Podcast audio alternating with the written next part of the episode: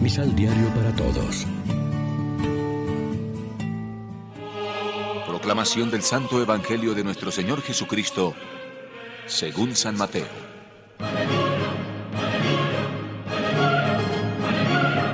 Al orar no multipliquen las palabras, como hacen los paganos que piensan que por mucho hablar serán atendidos.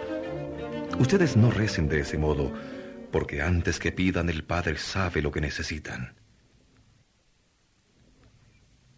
Ustedes, pues, oren de esta forma. Padre nuestro, Padre de los cielos, santificado sea tu nombre. Venga tu reino. Hágase tu voluntad en la tierra como en el cielo.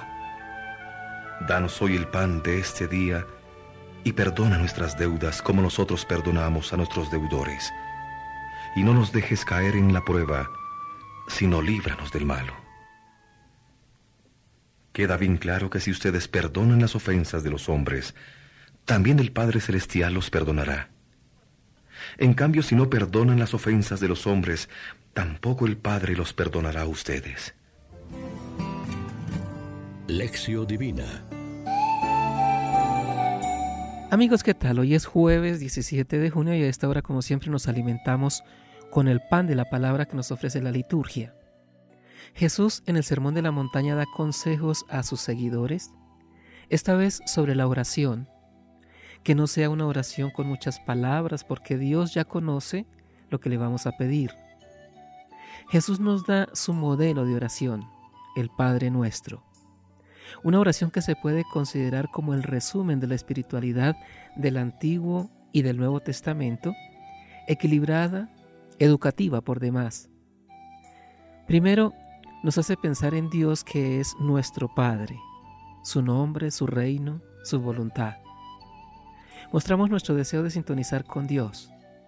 Luego pasa a nuestras necesidades, el pan de cada día, el perdón de nuestras faltas, la fuerza para no caer en tentación y vencer el mal.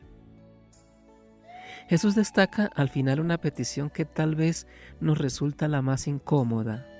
Si no perdonan a los demás, tampoco su Padre perdonará sus culpas. Sería bueno que leyéramos en plan de meditación o de lectura espiritual el comentario del Catecismo de la Iglesia que nos ofrece en torno al Padre nuestro en su cuarta parte. Nos ayudará a que cuando lo recemos no solo suenen las palabras en nuestros labios, sino que resuene su sentido en nuestro interior.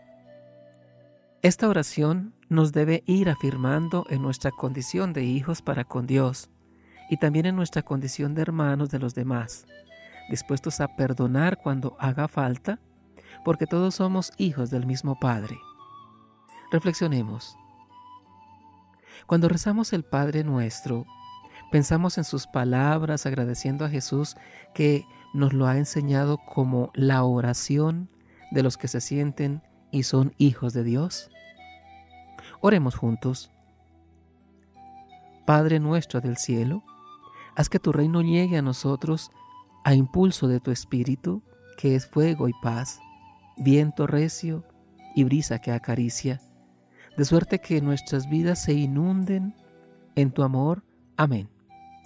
María, Reina de los Apóstoles, ruega por nosotros.